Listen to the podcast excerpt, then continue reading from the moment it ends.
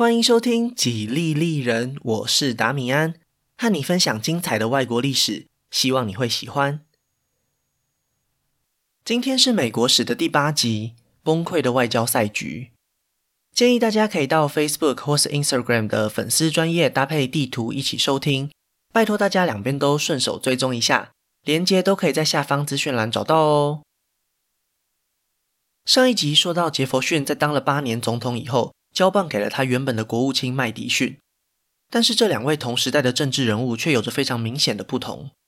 这样的差别并不是在政治理念上，毕竟他们一起创立了民主共和党，过去二十年来的政策或是想法也都会互相讨论、参考对方的意见。麦迪逊和杰佛逊不一样的是，他并没有一个领导人该有的人格魅力。当其他政治人物透过肢体语言或是演讲在感染群众的情绪时，麦迪逊还是会保持低调温和的态度，这一点就成为了他难以担任精神领袖的关键因素。论功劳，麦迪逊主导了制定宪法的过程，权利法案也是他的杰作。在担任国务卿时，负责监督路易斯安那购买案的进行。作为开国元勋，他为美国做出了许多重要的贡献。但是，身为一位政党的高层，他却没有办法让党内伙伴全心全意地支持他。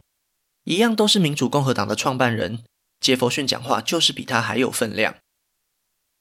基于私人的交情和信任，杰佛逊一直把麦迪逊当成是自己的接班人。当初之所以在竞选连任时抛弃博尔，也有一部分的原因是为了帮麦迪逊铺路。那位曾经担任过纽约州州长的克林顿已经老迈年高，所以几乎不可能威胁到麦迪逊的政治地位。就是看上这点，他才成为了杰佛逊的第二位副总统。然而，到了一八零八年的选举前，民主共和党内还是出现了一位竞争者，也就是那位曾经亲自和拿破仑打交道的外交官詹姆斯·门罗。他在完成路易斯安那购买案的任务以后，被派去担任驻英国大使。以政府的架构来说，其实国务卿麦迪逊算是他的顶头上司。一般来说，很少有人会在选举中直接挑战以前的长官。但是门罗和麦迪逊在外交事务上曾经发生过一次严重的纠纷。在选举的前两年，门罗准备要和英国签订为期十年的贸易条约，但是却被杰佛逊和麦迪逊果断地拒绝了。他们两位认为，条约当中并没有保证英国海军不会再攻击美国商船，那就没有签约的必要。担任驻英国大使的门罗只能眼睁睁看着自己辛苦争取到的成果泡汤，甚至在几个月后发现国会通过了贸易禁运法，进一步恶化了英美两国的关系。在失望下回到美国的他，很快就受到党内伙伴的邀请，他们希望门罗可以出来竞选总统，因为民主共和党之中还是有对麦迪逊不满的声音。这些党员认为，麦迪逊在和杰佛逊一起创党以前，不折不扣就是一个联邦党人，跟汉密尔顿或是亚当斯一样，其实心中支持君主制的思想。当杰佛逊知道门罗有可能参选以后，立刻就写信给他，并且提出了一个条件：如果门罗愿意的话，可以指派他去担任路易斯安那领地总督。虽然杰佛逊一再强调自己绝对不会偏袒任何人，不过很明显，他就是支持好友麦迪逊。门罗也明白，如果没有总统的帮忙，自己是不可能成功当选的。但是为了争一口气，他还是让自己被写在总统候选人的名单上。在这场选举当中，贸易禁运法成为了最关键的议题。民主共和党内麦迪逊的反对者，都批评这是一条会带领国家走向战争的法律，门罗的温和派做法才能够带来和平和繁荣。但是民主共和党除了内部的纷争，还要面对联邦党的挑战，所以最后在党团会议上还是以压倒性的优势，确保党内团结，支持麦迪逊。西元一八零八年，麦迪逊成功赢下总统大选，门罗也暂时离开联邦政府，但是问题并没有就此解决。麦迪逊知道。贸易禁运法是一项失败的政策，国内经济受到了严重的打击。他和前总统杰佛逊必须为此负责。但是如果不透过经济制裁的方式来抵抗英法两个强国，美国就只能选择开战。而这条路是麦迪逊本人非常反对的。他始终都相信，在战争以外还有其他更聪明的方法。为了挽救国内的经济，贸易禁运法在麦迪逊一上台后就被废除。但是同一时间，国会通过了一项替代的方案，叫做拒绝往来法。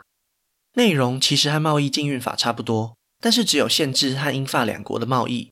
如果民众想要和其他国家做生意是可以的，而且这项法案还加上了一个但书：如果英法两国之中的任何一边愿意放弃对美国不友善的行为，美国就会立刻废除贸易限制，重新建立商业往来。这样的做法很快就得到了回应。英国派来的外交官率先提出谈判的邀请，他们的外交部长愿意撤回让英国海军攻击美国商船的授权，并且对之前的行动做出赔偿。条件只有一个，就是未来如果发现美国商船要和法兰西往来时，英军可以合法扣押那些美国商船。这样的条件，麦迪逊没有办法同意，因为这会破坏美国想要保持中立的原则。于是他下令让国务卿史密斯坚守底线，如果英国政府不愿意撤回这个条件，就绝对不可以签下协议。那位英国代表知道美国政府的态度以后，擅自同意了美方的要求，同时还向他的长官表示，未来美国应该不会再和拿破仑贸易。这样的误导让麦迪逊以为事情真的如他所愿，往好的方向发展。他随即向国会和美国民众报告，英美双方的和平已经来临。过去两年里，因为贸易禁运而堆积如山的商品，立刻就装箱上船。这些商人已经憋得太久了，他们就像快窒息的人，突然呼吸到久违的第一口空气。在总统公告这则消息以后，马上就有六百艘美国商船开往不列颠群岛。为了向英国表示善意，麦迪逊还解散了将近十万人的民兵。即将到来的战争威胁突然之间烟消云散。神经紧绷的美国政府终于可以松一口气，只可惜该来的还是躲不掉。一个月后，麦迪逊就收到消息，那位英国外交官完全扭曲了事实，他的老板根本就没有授权他同意美方的条件。更麻烦的是，不久之后他就被开除，换上一个态度更强硬的代表。英国国王也对这起事件感到非常的愤怒，英美两国的外交关系甚至比之前还要更糟糕。无奈之下，麦迪逊只好收回同意让美国商船开往不列颠群岛的命令。这是一次最丢脸的外交失败，而那些已经出发的倒霉鬼，不久之后就会被英国海军全数扣押。麦迪逊又再一次面对这个困难的选择题，他的选项有三个：A 选项，干脆完全放弃贸易禁运，让美国商人自己决定要不要出海贸易，被攻击的风险由他们自己承担；B 选项。直接选择开战，美国的主权和尊严必须透过强硬的方式来捍卫。C 选项，重新制定一套新的经济制裁，继续尝试用外交方法来解决问题。A 选项是一个成本很低的做法，就算政府不介入，民间也会透过集体保险的方式去平衡在公海上被攻击的风险。这些商业团体虽然不满政府没有办法保护他们，但是他们更不满国家禁止贸易的命令。这个选项只有一个坏处，就是从此以后，美国在国际社会上会被其他欧洲国家看扁，因为他们的政府软弱又没有影响力。B 选项开战，对联邦政府来说成本非常高，总统不久以前才解散民兵，现在要重新集结，需要时间也需要金钱，更何况美国的海军非常脆弱，如果选择在这个时候发动战争，那不过就是以卵击石。总归一句话。美国政府还没有准备好。麦迪逊也曾经想过整军备战，如果其他方式都无效，就算再怎么不愿意，最后也必须走上战争的道路。为此，他试探性地向国会提出建议，除了向各州招募民兵团以外，还希望能够建立一支两万人的正规军，确保政府可以随时动员军队来面对威胁。但是过去八年以来，前总统杰佛逊都是主张缩编军队。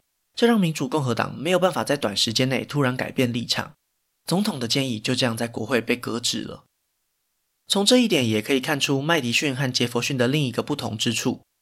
杰佛逊在执政期间，虽然表面上不干涉立法部门，但是实际上常常会邀请国会议员参加晚宴，在聚会当中，他也不吝于向大家表达自己的意见。通常不久以后，杰佛逊就会发现他想要的法律都通过了。麦迪逊虽然没有批评杰佛逊的做法，但是在他上台以后，从来都不愿意利用总统的身份去向国会施压，因为他相信制度比人还更重要。宪法并不是统治的工具，而是对所有人的规范。就算是总统也一样，行政部门就是不该插手立法部门的工作。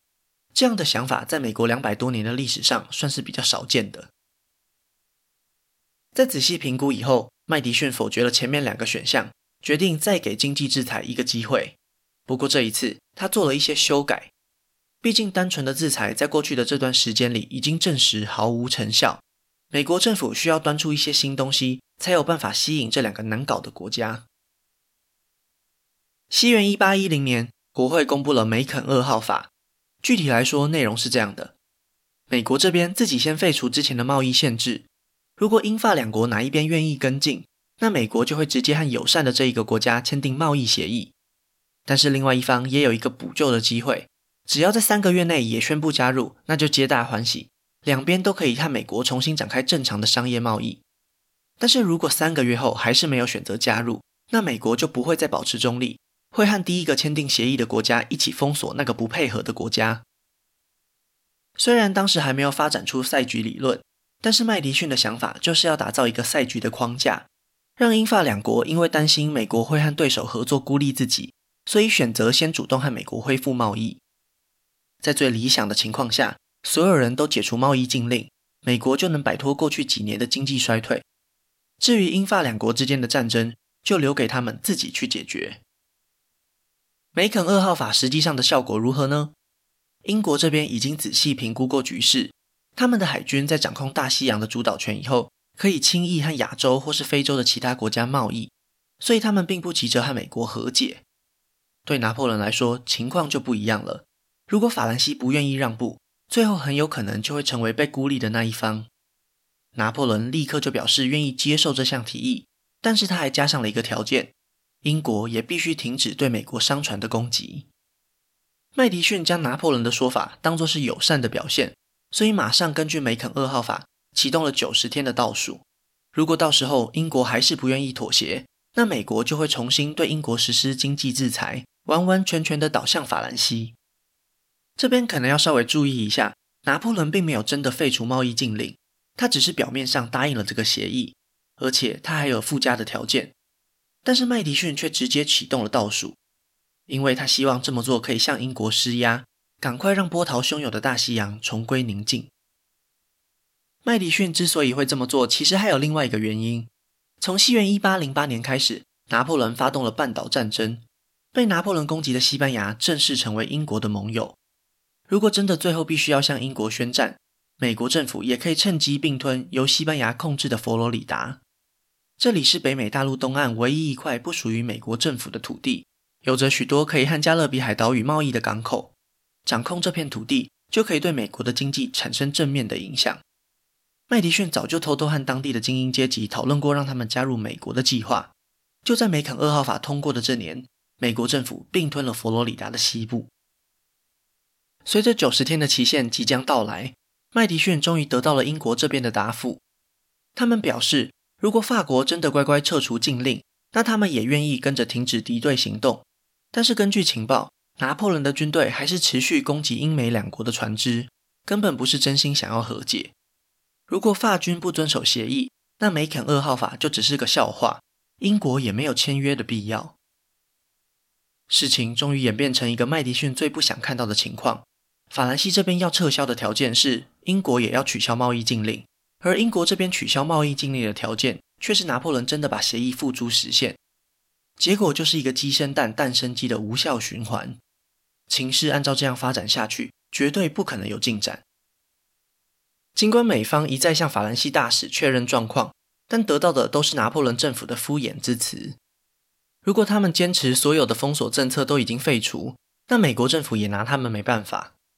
也许麦迪逊可以选择重新来过。确认拿破仑履行承诺以后，再开始计时九十天。但是那样做又有什么意义呢？拿破仑的意图已经很明显，他非常清楚，只要他继续捣乱，英国政府就不会签约。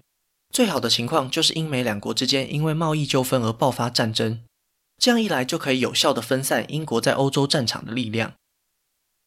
麦迪逊知道他已经没有回头路了，只好宣布宽限期结束，重新封锁对英国的贸易。没想到内阁之中竟然有人对总统的做法有意见，而且还是主管外交事务的国务卿史密斯。其实麦迪逊一开始想要提名的国务卿并不是史密斯，他更信任另外一位曾经和他一起共事过的财政部长加勒廷。但是史密斯的哥哥在国会是一位非常有实力的派系领袖，为了不伤及党内的和谐，麦迪逊只好让财政部长续留原位，把国务卿的位子给了史密斯。麦迪逊之前就当了八年的国务卿，所以他对外交事务非常熟悉。他很快就发现史密斯的外交主张都和自己所想的不一样，干脆自己来比较快。所以在过去的两三年里，史密斯几乎就只是一个橡皮图章。现在由麦迪逊主导的外交政策出现问题，他立刻就跳出来落井下石，开始对外发表和政府立场相反的言论。麦迪逊实在无法容忍这种行径，终于决定撤换国务卿。出乎大家意料之外。麦迪逊找来的不是别人，就是他曾经的部下詹姆斯·门罗。两人虽然曾经因为总统选举而闹得不愉快，但是麦迪逊真诚的邀请还是打动了门罗。对于自己能够再一次回到熟悉的工作领域，门罗也非常乐意。但是他们现在要解决的可不是什么简单的问题。梅肯二号法已经确定失败了，英法两国实际上都没有退让，而且麦迪逊的第一个任期已经过了三年。如果经济制裁真的无效，那也只好走上战争的道路。就在这个时候，美国西北方的领土也出现了问题。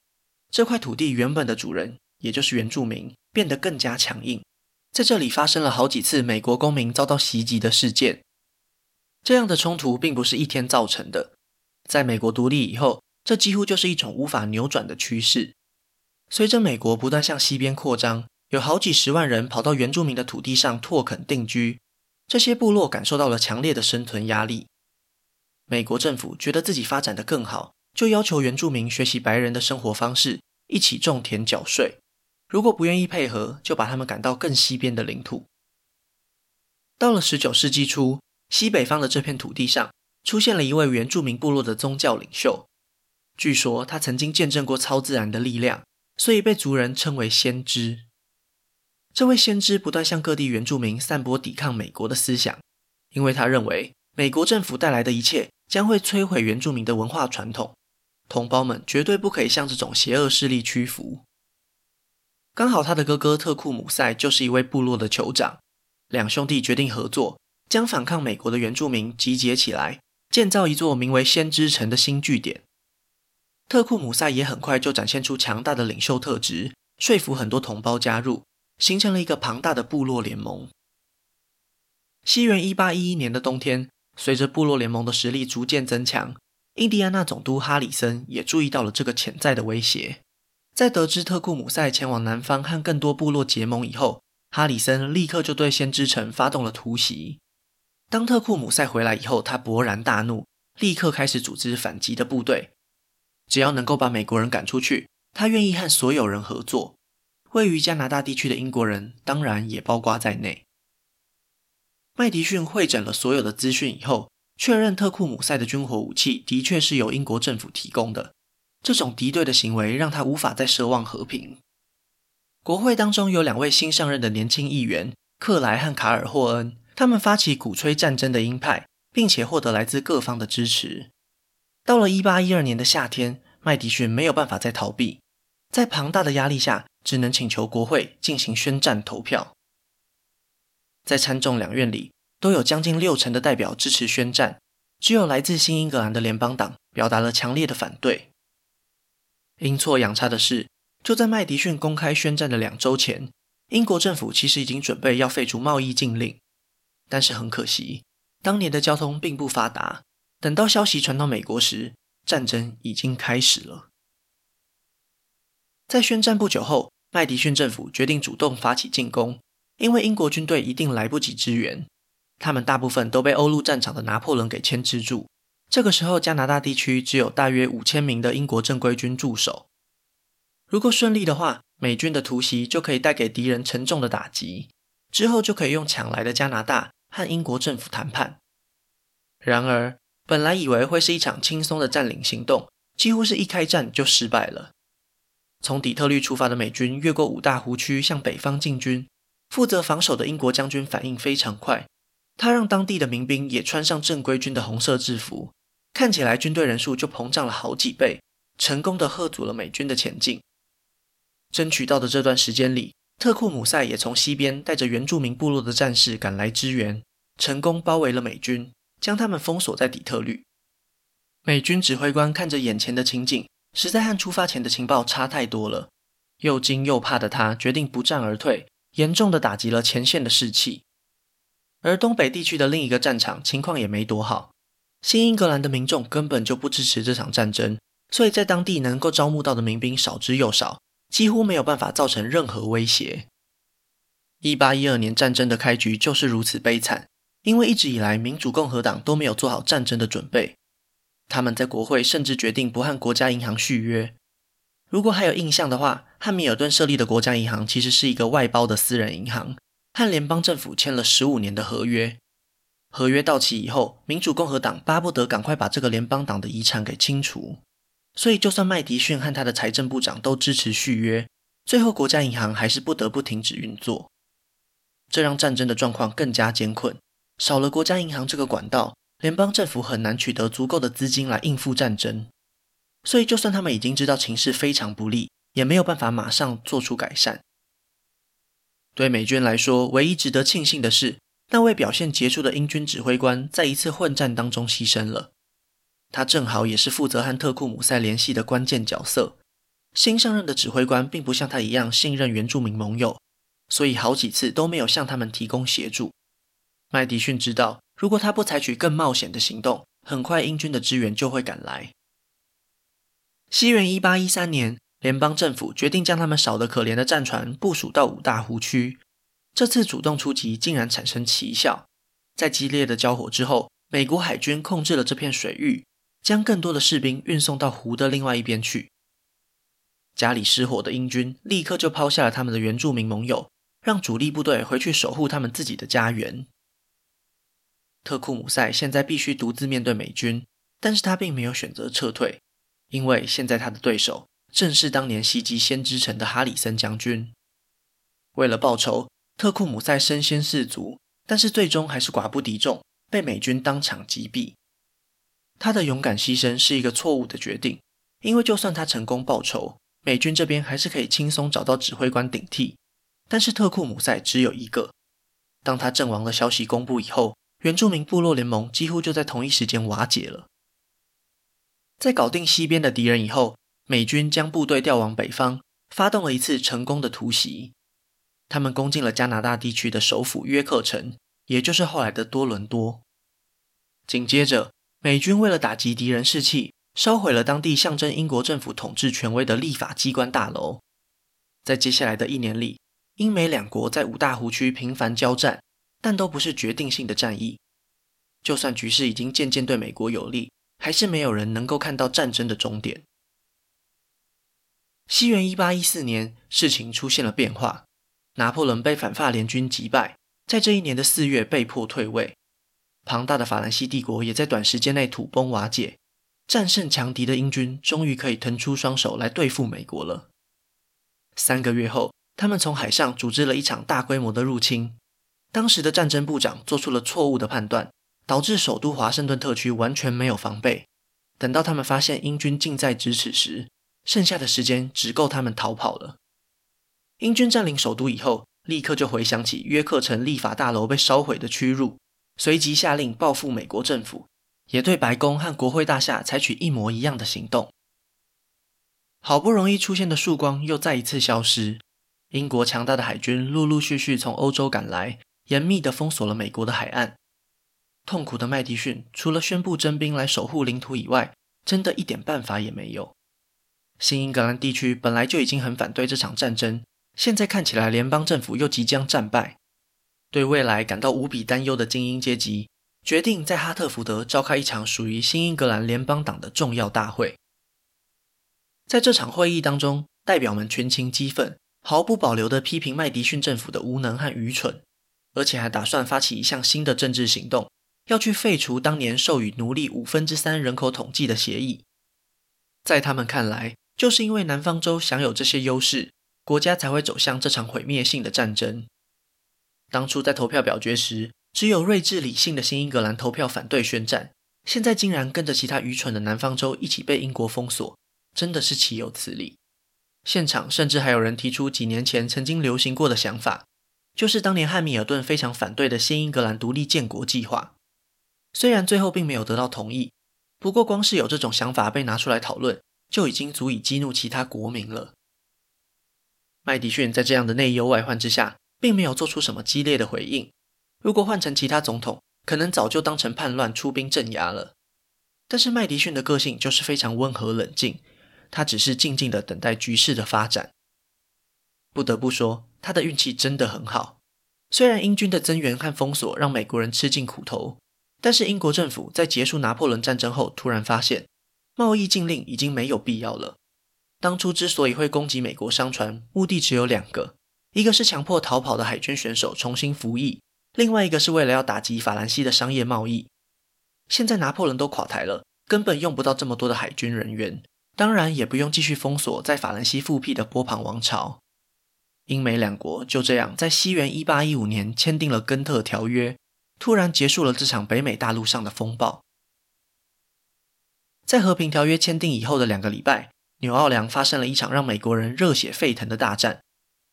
当年首都被占领后，麦迪逊立刻将那位应该为此负责的战争部长给辞退。指派门罗同时担任国务卿以及战争部长。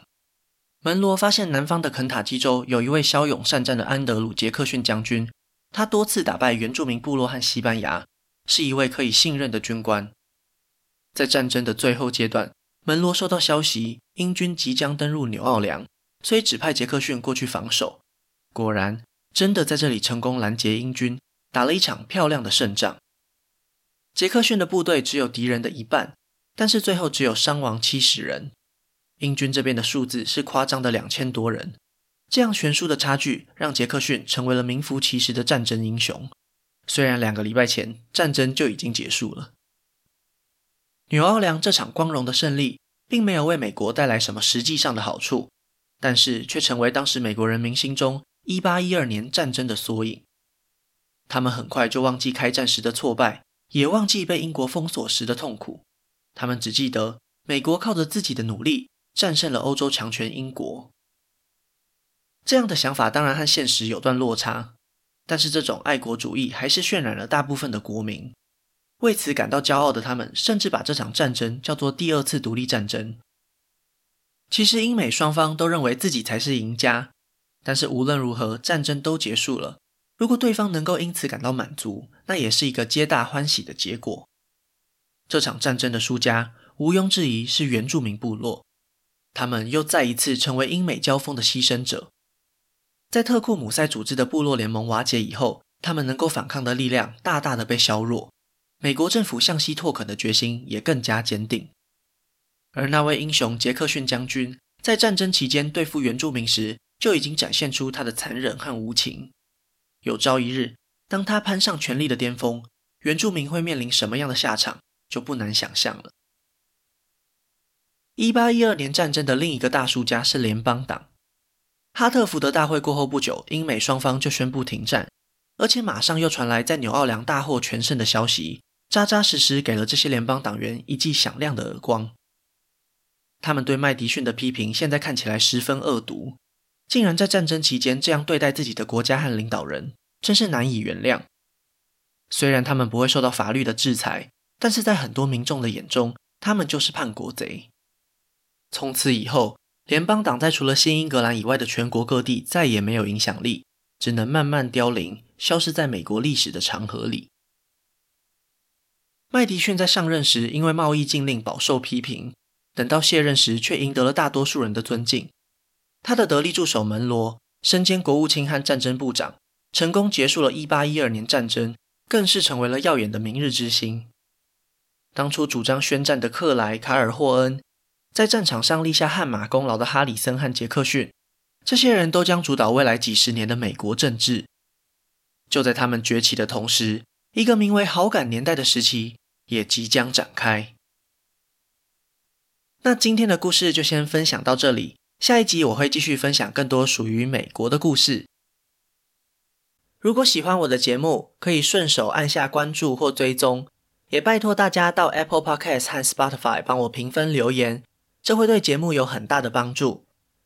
另外，如果想要透过行动支持我继续制作节目，在下方资讯栏也可以找到小额赞助的连结哦。